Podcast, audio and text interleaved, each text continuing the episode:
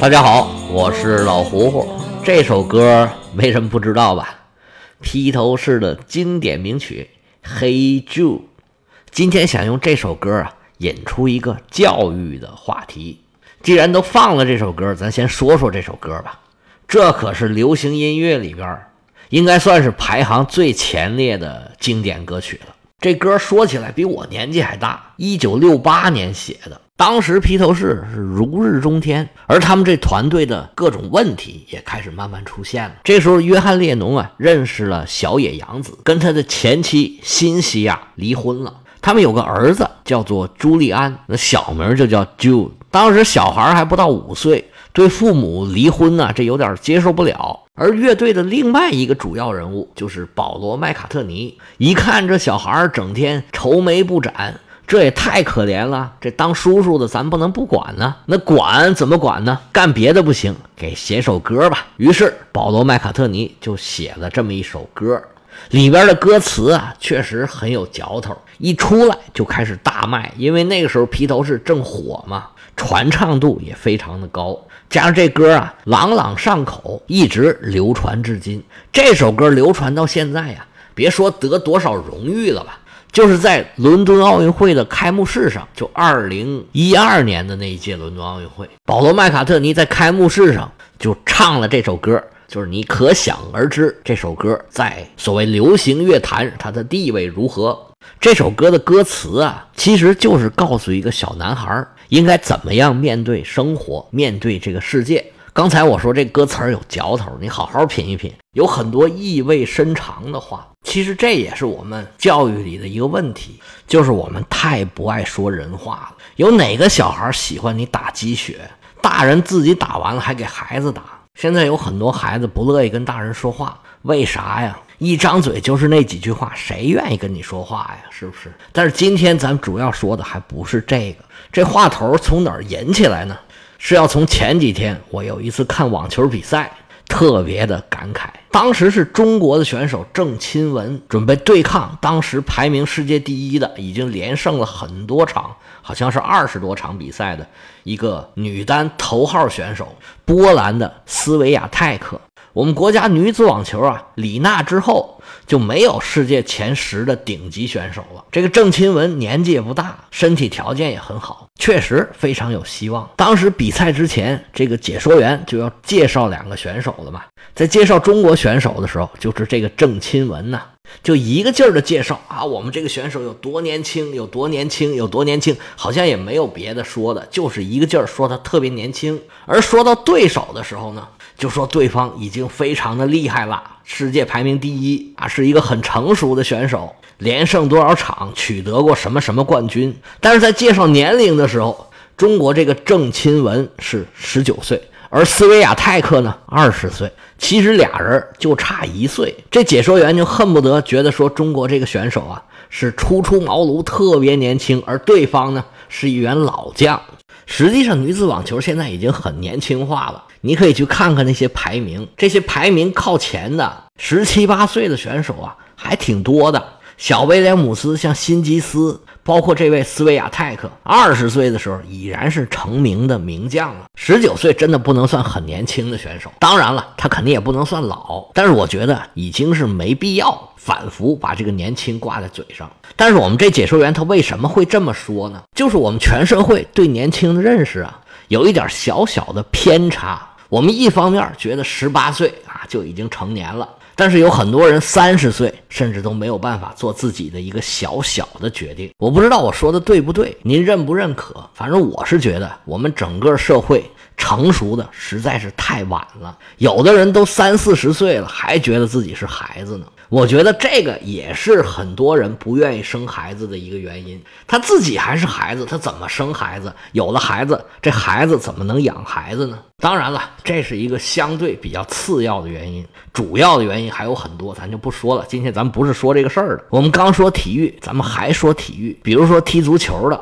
你有没有觉得外国那些足球选手啊，都是很年轻就已经打上一线球队了？而且这个年轻到什么程度啊？你像梅西、C 罗这样的选手，他们是十六岁就进了顶级球队的主力阵容，然后打到十八岁已经是全世界最好的球员了。而我们中国十八岁能进我们现在的中超吧？能进中超的一线队伍的有没有？好像没有。而我们把年轻球员的这个年龄线定在二十三岁。还规定每支球队每场比赛必须有特定的人数打满特定的时间，这就说明什么呢？就说明二十三岁以下的选手啊，他的水平完全不足以在这个中超立足，需要靠政策保证他们的锻炼，保证他们的参赛机会。那位说：“那不对呀，我们也有很多年纪很小的这些运动员，很早就得了奥运会冠军了。”那呀，是一些特定的项目，他必须是年龄小，水平才高。如果过了一定的年龄啊，他就已经水平要下降了。比如说啊，咱们在奥运会看到的那个全红婵，像体操啊、跳水啊这些项目，他年龄一大，身体一发育，这个脂肪一上来，你做翻腾、跳跃的动作呀，就没有那么痛快了。他同样的肌肉量，你体重大了，身体就支配不了了。所以，像体操、像女子跳水，到了一定的年龄，尤其是这个跳台跳水，大家有没注意？都是很年轻，十六七就已经很大了。当然也有特殊的，年龄很大还是保持着很高的水平，这是特殊的。咱们说普遍现象。而这些项目呢，它系统是相对比较封闭的，一般老百姓没有机会接触这些东西。而现在工作呢，你接触一些年轻人，你也会发现，有很多孩子是真的不懂，不光不懂人情世故，他也不懂怎么做事情，而且碰到问题，他的一些反应啊，就像一个很小的孩子，他就去找父母或者发脾气。我不知道您认不认可我这种说法啊？当然了，也有很多孩子是很懂事的。但是普遍来讲，确实现在的孩子更像一个孩子，真的是不太成熟。而且你有没有觉得，我们中国的神童似乎不是那么多？而且尤其这种开宗立派的，别说神童了，你回想一下，我们最近咱们不说多了啊，二三十年吧，或者说两千年以后，你说谁创立了一种范式？创立了一种风格，完成了一个自己一个大胆的想法，把它给做出来了，有吗？反正我是没想起来。无论在科学领域，还是美术啊，什么体育呀、音乐呀，更别说什么哲学呀、思想的这些了。您给我指点指点，有什么神童，有什么大师，开宗立派的，有吗？我是没想起来。那为什么我们会这样呢？是我们孩子不够聪明吗？不够勤奋吗？是我们身体条件不如人家吗？我觉得都不是。我们现在最大的问题就是我们的中学生、小学生，他们活得太累了。这个就是咱们经常说的那个内卷。我们搞教育的这些人啊，天天都在说减负、减负，也使用了各种各样的手段。但是这负啊，你看减下来了吗？没有。不说负担越来越重吧，最起码也是丝毫没有减轻。你把那些教育机构全都打死了。但是这个市场需求其实还在呀，原来那些教育机构只不过换了一个形式，用其他的方式存在着。我想吃馒头，只要有面有锅不就行了吗？当然了，也得有火有水。有会做馒头的人，我不一定非得去饭馆吃啊，对吧？那只要我想吃，我愿意花这个钱，那就肯定有人给我做这个馒头。其实让孩子更努力、更勤奋，让他们学习各种各样的东西，这个没问题。问题是你学的是什么，它到底有没有用？我们全社会花最大力气学的东西就是考试，最能挣钱的以前那些机构，现在最能挣钱的老师。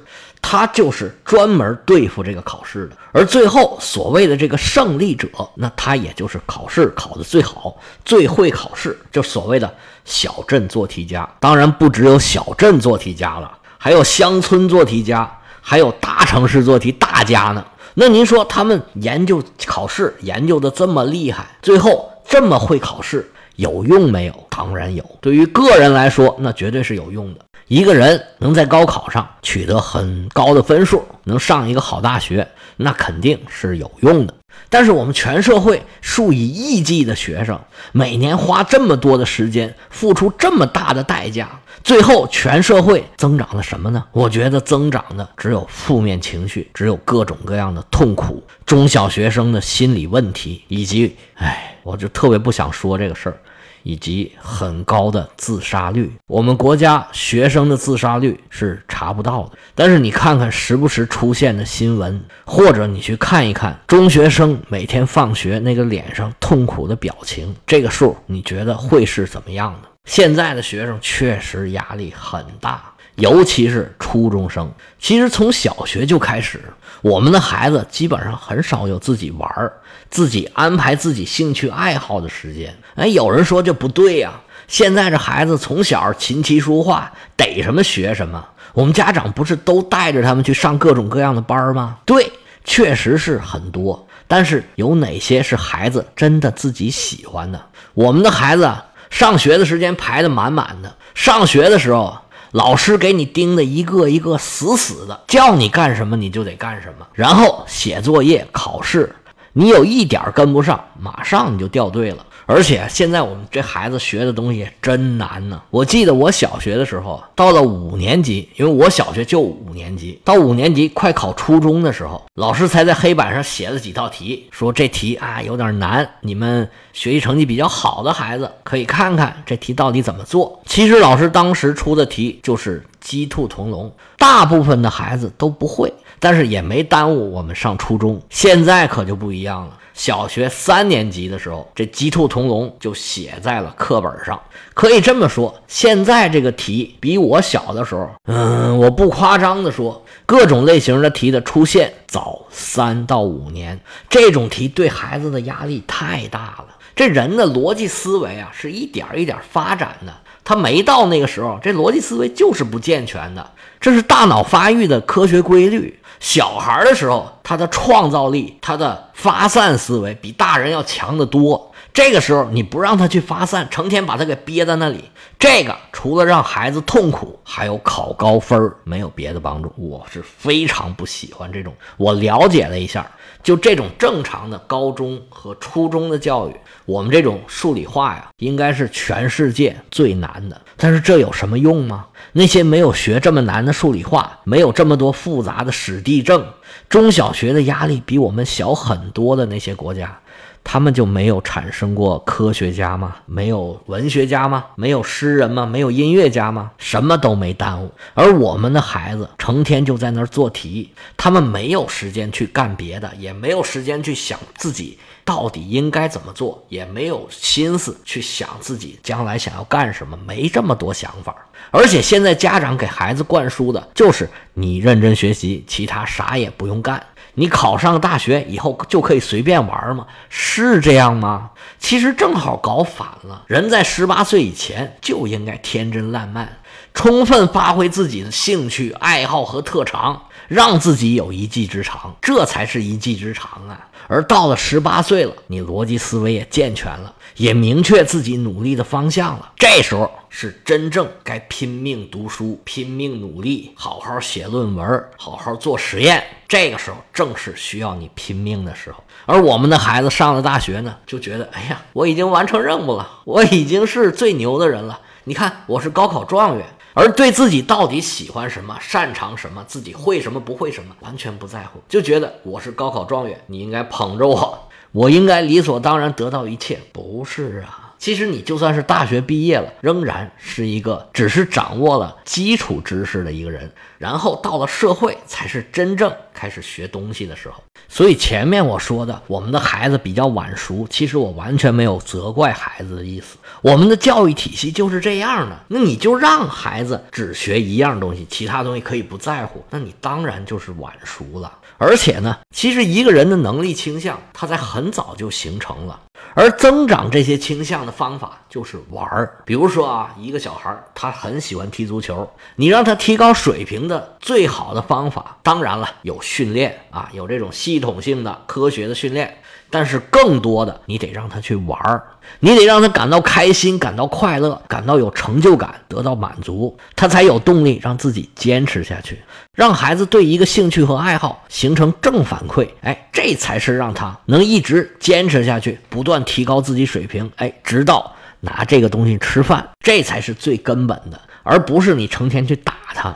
其实学一项技能啊，就是从十二岁到十五岁这段时间，是他基本上能把自己的各项技术提高到准专业的水平的这个时段。这时段就是初中。但是我们绝大部分的初中的孩子，每天在学校里面一早就去了，天黑才回来，两头不见日头，回家还得写作业。你让他拿什么去完善自己的技术啊？他就算还剩一点时间，他还有力气了吗？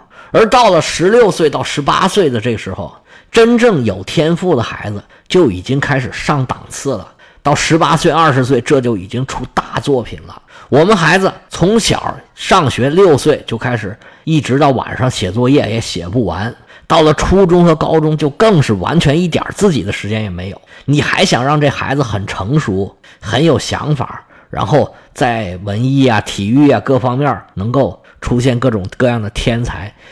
哎，你这想啥呢？怎么可能呢？所以，我们那个中超联赛啊，他这个也很科学，把这个年龄定到二十三岁。二十三岁是什么？大学毕业，就是什么事儿。都得等到十八岁以后，哎，这五年时间你就可以玩了吧？啊，之前你还是去上学。其实我们这套教育制度呢，它自然也有它形成的道理，而且呢，当然了，也选拔出来很多的人才。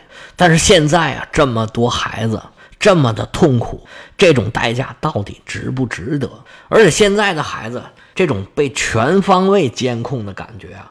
我不知道你有没有体会过这种感觉，是实在是太不好了。就是没有任何的自主性，做的一切事情全部都是学校老师，要不就是家长安排的，把时间填得满满的。那么业余有一丁点时间，也要去为了考个好成绩，花出巨大的代价。其实我们学的内容那么难，你说是有必要吗？我觉得。其实是没必要，但是呢，它为什么越来越难呢？这个呢，无非就是为了高考把这个成绩啊给拉开。那中考也是一样，并不是需要学这么难，而是呢，我如果学的都简单，大家分数都一样，那就拉不开，我选不出来我想要的那个人。但实际上到现在，你选的那个人是什么人呢？并不是最聪明的，而是最靠谱的，而这个代价。就是牺牲了那么多人的创造力，那么多人的时间，让那么多人那么痛苦。哎呀，行了，今天唠唠叨叨说了很多，也没有什么头绪，而且呢，我也没有什么办法。其实导致这个事儿的，就是所谓的议员的评价体系造成的。但是现在有没有解决问题的办法吗？我有没有呢？嗨，你太瞧得起我了，我也没有。但是我想求求各位当权者呀。你们饶了孩子吧，我求求你们了。行了，今天就说到这儿吧。明天我们讲一个真正轻松的，我讲一讲我遇到过的骗局。哎呀，不好意思啊，今天让大家心情沉重了，可能也有人不同意我的说法，不同意就不同意呗。咱们明天讲轻松的骗局。